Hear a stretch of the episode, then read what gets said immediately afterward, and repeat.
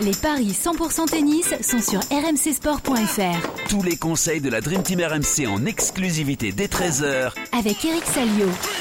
Bonjour à toutes et à tous, bienvenue dans le podcast des paris 100% tennis. On va continuer comme hier à s'intéresser au tournoi de Bâle en Suisse et de Vienne en Autriche. Quatre rencontres au programme, Adrian Manarino face à Botic van de Zandschulp et Casper Ruud contre Stan Wawrinka, Dominique Thiem face à Tommy Paul et Frances Tiafo contre Hubert Urkage. Pour en parler avec moi aujourd'hui, notre expert en paris sportif, Christophe Payet. Salut Christophe. Salut Julien, bonjour à tous. Et notre consultant tennis, Eric Salio. Salut Eric. Salut à tous. Alors Eric, hier, tout à l'heure, je t'ai dit 2 sur 4, mais c'est un 3 sur 4 finalement. Donc Alcaraz, c'est bon, Nakashima, c'est bon.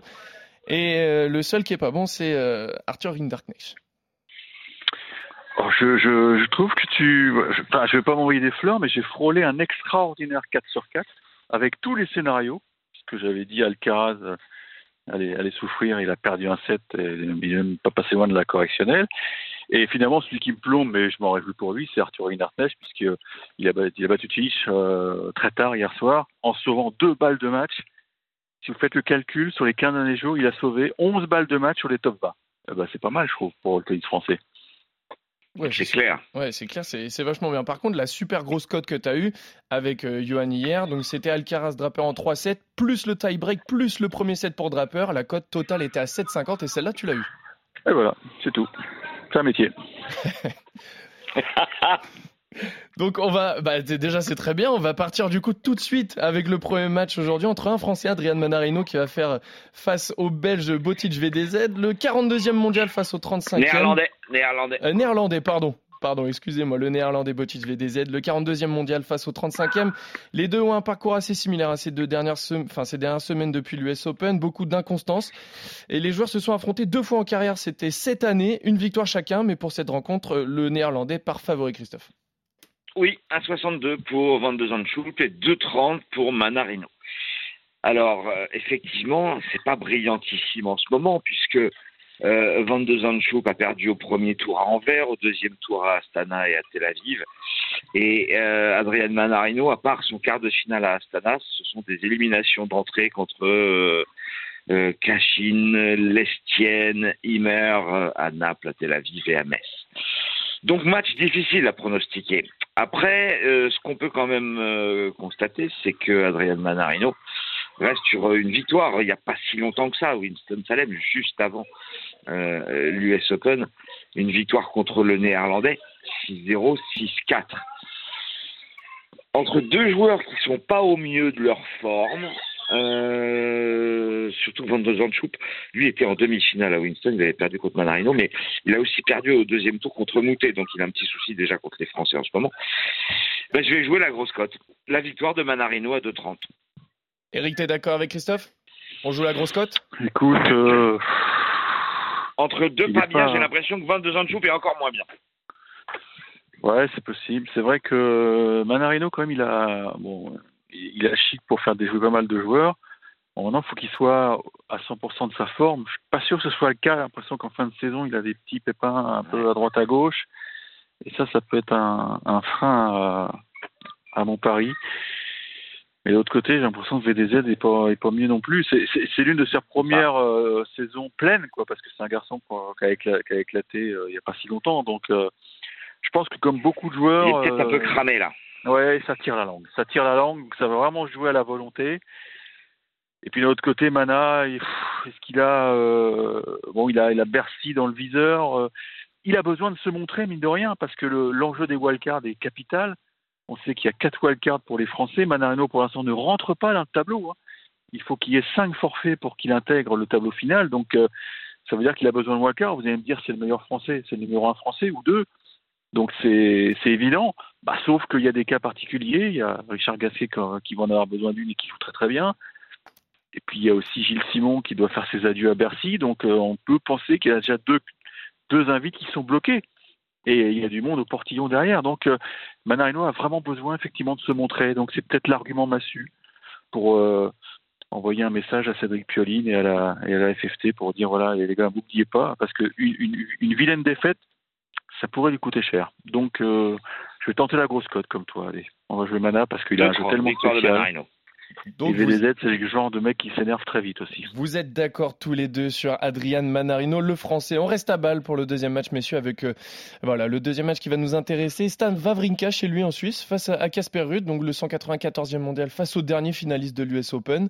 Rencontre assez déséquilibrée sur le papier, ou en tout cas au niveau des, des- du classement, mais au niveau des cotes aussi, Christophe. Oui, un 41 pour Rude et, et 2,95 pour Wawrinka, qui a brillé euh, à Metz et, seulement à Metz. Euh, demi-finale euh, contre Bublik où il abandonne. Mais bah, c'est simple, depuis Wimbledon, il a gagné 5 matchs, Wawrinka, et c'était tous à Metz. Il a 6 victoires seulement depuis Roland Garros en 15 matchs. Il reste sur des éliminations euh, contre Gasquet et Manarino à Anvers et à Astana. Casper Ruud, c'est mieux, évidemment, euh, même si euh, j'ai l'impression qu'il n'avait pas vraiment envie d'aller jouer en Asie. Vu ses résultats à Tokyo et à Séoul, où il a sauté très très tôt, depuis sa finale de l'US Open face à, à Caraz. Mais bon, son bilan est bien meilleur depuis Wimbledon, un été, euh, je dirais presque ex- exceptionnel hein, pour Ruud. Euh, je joue bien évidemment la victoire du Norvégien à 1,41, même si euh, il y a ce côté affectif, Vavrinka à Bâle en Suisse, le soutien du public. On sait qu'il a été capable de briller à Metz. Ça peut être le piège. Mais Rude me paraît vraiment au-dessus, la tête de série numéro 2 du tournoi. Eric, est-ce que le côté affectif euh, de Wawrinka en Suisse, ça, fait un bon argument pour toi, ou alors non, tu vois le Norvégien?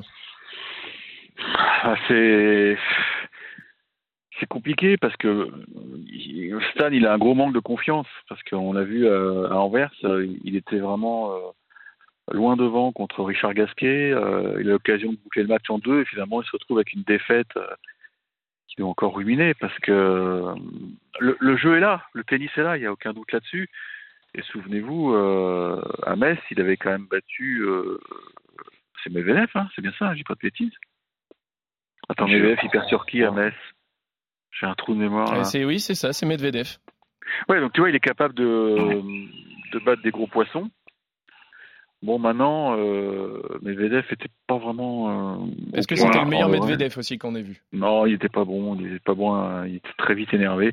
Là, j'ai l'impression que Ruud, il s'est, bien reposé parce qu'effectivement, il était allé en Asie. Bon, bah, c'était la tournée de trop, quoi. En plus, il, a, il, il était à Londres avec Federer pour la Lever Cup et derrière, il doit se faire le, le, le voyage en Asie. Je pense qu'il y avait des garanties. Bon, il est allé parce qu'effectivement, son agent avait tout négocié avant. Il pas, il n'était pas, il pas en état de, réussir des trucs. Là, quand même, il a, on arrive, ça y est, on arrive dans le sprint, hein. Le sprint final pour ces mecs-là. Il y a des gros enjeux à venir, à savoir euh, euh, pourquoi pas être numéro 2 mondial pour euh, pour Casper Ruud à la fin de la saison, voire numéro 1 si, si jamais il arrive à, tout faire péter. Moi, je vais jouer Ruud, ouais. Je vais jouer Ruud, mais, mais Stan va, lui mener la figure. Je vais encore Mm. tenter comme hier un match en 3, ouais. Tu veux tenter le, match en 3, Eric de 7 à 1 pour Rude, Mm. des côtés à 3,40, messieurs. C'est pas mal ça, Eric, non? Ah oui, c'est bien, ouais. Ouais, ça, ça, je, sens que ça, te tente un peu. Donc vous êtes tous les deux d'accord sur euh, Casper Ruud, messieurs. On change de pays. hein. On va pas très loin, direction de l'Autriche avec le tournoi de Vienne et on va s'intéresser à la rencontre entre Dominic Thiem et Tommy Paul, 113e mondial face au 30e. Une seule rencontre entre les deux joueurs pas le passé. C'était en 2019 à Roland Garros et c'était l'Autrichien qui en était sorti vainqueur. Est-ce qu'il reste favori, Christophe? Oui, un 64 pour Dominique Thiem et 2,30 pour Tommy Paul. Je pense que euh, la victoire contre euh, Urcas à Anvers a changé la donne. Je pense que sans cette rencontre-là, euh, pas sûr que Thiem ait été favori de cette rencontre. Il a atteint les demi-finales à Anvers. Il a plutôt un bon bilan depuis l'US Open. Il a beaucoup joué, hein, parce fait finale à Rennes, demi-finale à Friron, demi-finale à Anvers. Donc il va loin dans les tournois, il gagne des matchs. Ça, c'est bien pour la confiance. Parce qu'on sait que c'était quand même assez compliqué pour lui de, revenir à son meilleur niveau. Mais j'ai l'impression que là, depuis quelques semaines, il est sur la bonne voie. Euh, Tommy Paul, c'est moyen euh, depuis quelques semaines. Euh, Qu'est-ce qu'il a fait de bon? Il a fait, il a battu Alcaraz à Montréal, où il avait atteint les quarts de finale. Mais sinon, c'est très très moyen ce qu'il fait l'Américain cet été. Donc je joue la victoire de Dominique Thiem et je vous conseille de me suivre sur ce coup-là. Et c'est coté à 1,64. Est-ce que tu suis euh, Christophe, Eric? Écoute. Euh... Et on a oublié de dire évidemment que Thiem est à domicile. Hein. Oui, ouais, c'est un argument massu aussi, ça, parce que il, est en train de, gagner son pari, Dominique Thiem. Hein. Son objectif, mm. c'est de finir top 100 et il s'en rapproche grandement. Et c'est vrai qu'il rejoue très très bien. On l'a vu, euh, on l'a vu à Anvers. Il passe pas loin de, de faire une finale. Euh, ah, il est dans une belle dynamique. Il hein. au troisième hein, contre Corda en, en demi. Ouais, il est dans une, il est sur une belle dynamique. Il a retrouvé la confiance. On l'a vu lâcher des, des, revers absolument monstrueux. Non, ça fait plaisir de revoir ce niveau. Et Tommy Paul, bah, il s'est vautré. Il n'a pas eu son titre à Stockholm euh, très vite. C'est vrai que c'est pas un bon tirage pour l'Américain. C'est pas un bon tirage. Moi, j'irais sur l'Autrichien parce que je pense qu'il a, il va être porté. Il va être porté par la foule. Et puis, je pense qu'il a, on va me dire, ça, ça, sert à rien de dire ça, mais il a un capital sympathique et bon, ça c'est pour l'anecdote. Non, moi j'y crois parce que vraiment le mec s'est donné les moyens, il a bossé comme un dingue pour retrouver un niveau, il a, il a mangé de la, vache enragée euh, parce qu'il il était tombé bien bas au classement, mais là ça y est, c'est reparti. Hein. C'est reparti. Il y en a qui disent qu'il va être très dangereux à l'Open d'Australie et, ils ont peut-être pas tort parce que là ça va. S'il arrive à, à, péter un résultat à Vienne, genre un quart de finale, je pense que ça être sur le top 100 parce que c'est un 500, donc il y a beaucoup de points à prendre. Et donc là, ça va, ouais, ça va le booster. Non, moi je, je vais sur Domi. Je vais sur Domi. Donc team pour mm. tous les deux également. vous êtes tous les deux d'accord sur tous les matchs. Pour le moment, on va voir si vous serez d'accord sur le dernier. D'ailleurs, on termine avec euh, celui entre l'américain, voilà, Francis Tiafo et le polonais Hubert Urkas. Gros duel hein, qui s'annonce entre le 11e et le 17e mondial. Sur les quatre dernières confrontations entre les deux, c'est très serré puisqu'il y a deux victoires partout. On pourrait s'attendre du coup à des cotes assez serrées aussi, mais il y a bien un favori qui se dégage, Christophe. Oui, c'est le Polonais, 1,60, hein, c'est 2,35 pour la victoire de l'Américain. Et ben moi, je suis tenté de jouer la grosse cote, la victoire de, Tiafo, qui reste sur une finale à Tokyo où il perd de rien, puisqu'il perd 7-6, 7-6. Il fait euh, quart de finale à Stockholm. Il a perdu que deux matchs sur sept depuis l'US Open. Euh, lui, c'est de moins en moins bien, j'ai l'impression. Euh, imaginez-vous, pour un onzième mondial, il n'a gagné que 6 de ses 12 derniers matchs. C'est du 6-6. Ça veut dire que en moyenne, bah, il gagne le premier et il perd le deuxième dans un tournoi. Euh, il y a quand même pas mal d'éliminations au premier tour. Washington, Cincinnati, il y avait Wimbledon, il y a le deuxième tour à l'US Open. Il est devenu très très irrégulier, Urkas, parce qu'il était aussi finaliste à, à Montréal et demi-finaliste à Metz, par exemple, récemment. Mais euh, je le trouve très irrégulier. Donc je me dis que Tiafo, qui l'a déjà battu deux fois, est capable de le refaire, parce que lui, son bilan est nettement meilleur depuis Wimbledon. Donc je joue l'Américain à 2,35. Eric? Écoute, euh, j'ai vu Tiafo la semaine dernière à, Stockholm, c'était pas bon du tout, mais vraiment pas bon. Euh, il aurait même dû sauter au premier tour. Euh, et j'avoue que euh, je me demande dans quel état d'esprit il est dans cette tournée européenne, parce que lui aussi, ça doit tirer sur les organismes. c'est toujours le risque avec les Américains en Europe en fin de saison. C'est vrai, voilà, voilà, voilà, Mais moi, tu vois, je pense qu'il a pris. Euh... c'est pas bien. Hein. Non, c'est pas bien, mais je pense que Tiafo a pris une petite claque dans la gueule en perdant cette finale à Tokyo, parce que mine de rien, il aurait été dans la course pour le Masters. Et là, il s'est dit, tu vois, c'est comme si tout son monde s'écroulait. Euh, parce qu'en plus, il perd sur deux tie-breaks et on sait qu'il c'était le roi des tie-breaks depuis depuis trois quatre mois. Il perdait pas un tie-break. Et là, le fait qu'il perde deux tie-breaks en finale d'un ATP 500, ah, il a pris une claque. Et je pense qu'il est arrivé à Stockholm, mais alors en total relâchement, parce que franchement, on aurait dit un mec euh, qui était là, on aurait dit un touriste. Hein. Je, je, le dis parce que j'aime beaucoup ce joueur-là, mais Maintenant, est-ce qu'il va pouvoir se remobiliser pour, euh, pour les deux tours de l'année? Enfin, les deux. Ah, il prend 6-1-6-2 contre Rusuvori euh, à, à ah, C'était une boucherie. Et le match d'avant, il est mené 6-2, 4-0. C'est un miracle qui gagne. Hein. Je ne sais plus contre qui c'était, tu vas me dire. mais C'était contre Imer. Ouais, Imer, il... je sais pas ce qu'il a foutu, mais il avait le match à sa pogne et il a fait n'importe quoi. Donc, euh, mais je me méfie de Tiafo parce que c'est un garçon qui peut se remobiliser très très vite. Et puis bon, en, gros, ils ont euh, ils ont euh, trois échéances là, les Américains. Ils ont Bon, bah, la TP 500, ils ont Bercy la semaine prochaine. Et puis, il y a la Coupe Davis derrière. Ils ont une grosse équipe, les Américains. Et ils vont pas aller à Malaga pour faire du tourisme. Hein. Alors, je me dis qu'il s'est accordé un joker à, à Stockholm et que là, il va, il va se remettre au, boulot. Peut-être que le décalage horaire, euh, il n'avait pas digéré, il est peut-être arrivé tard à Stockholm, je ne sais pas. Donc, euh, voilà, euh, je, vais, je vais jouer Tiafo parce que je connais trop le garçon, il, a, il va se ressaisir. Ce qu'il a montré à, à, Stockholm, ce c'était pas du tout lui.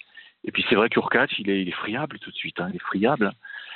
Et puis, c'est un, un joueur qui est très fin, Urkach, mais il va tomber peut-être sur plus fin que lui parce que Tiafo, il adore il adore jouer euh, des amortis, des contre-amortis. Il adore, euh, ouais, il adore ça. Il adore taquiner la balle. Et je pense que c'est un match qui va lui convenir. C'est un, un euh, ouais, un match-up qui va lui convenir. Donc je joue Tiafo. Hein. Eh ben messieurs, vous êtes tous les deux d'accord sur tous les matchs. Vous voyez tous les deux Adrien Manarino gagner, Casper Ruud, Dominique Thiem et Frances Tiafo. Merci en tout cas messieurs pour vos pronostics. On se retrouve demain pour de nouveaux paris sur RMC.